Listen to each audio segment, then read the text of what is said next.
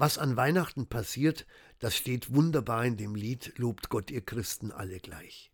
Er äußert sich alle seiner Gewalt, wird niedrig und gering. Er nimmt an sich eins Knechts Gestalt, der Schöpfer aller Ding. Er wird ein Knecht und ich ein Herr.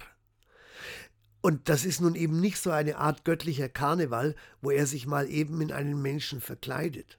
Nein, er wird Mensch wie andere Menschen. Und er erleidet das Schicksal, das so viele in dieser Welt schon erlitten haben, die das Gute vertreten wollten und die für die Liebe unter den Menschen eingestanden sind. Er wurde gehasst, verfolgt, und am Ende hat man an ihm, so hat es Erich Kästner mal geschrieben, Justizmord begangen. Das waren übrigens nicht die Juden, sondern die Römer. Freilich, wenn es damit geendet hätte, dann wäre die schöne Geschichte von Weihnachten noch nicht mal als Märchen überliefert worden dann wäre sie einfach verschwunden. Aber es ging weiter.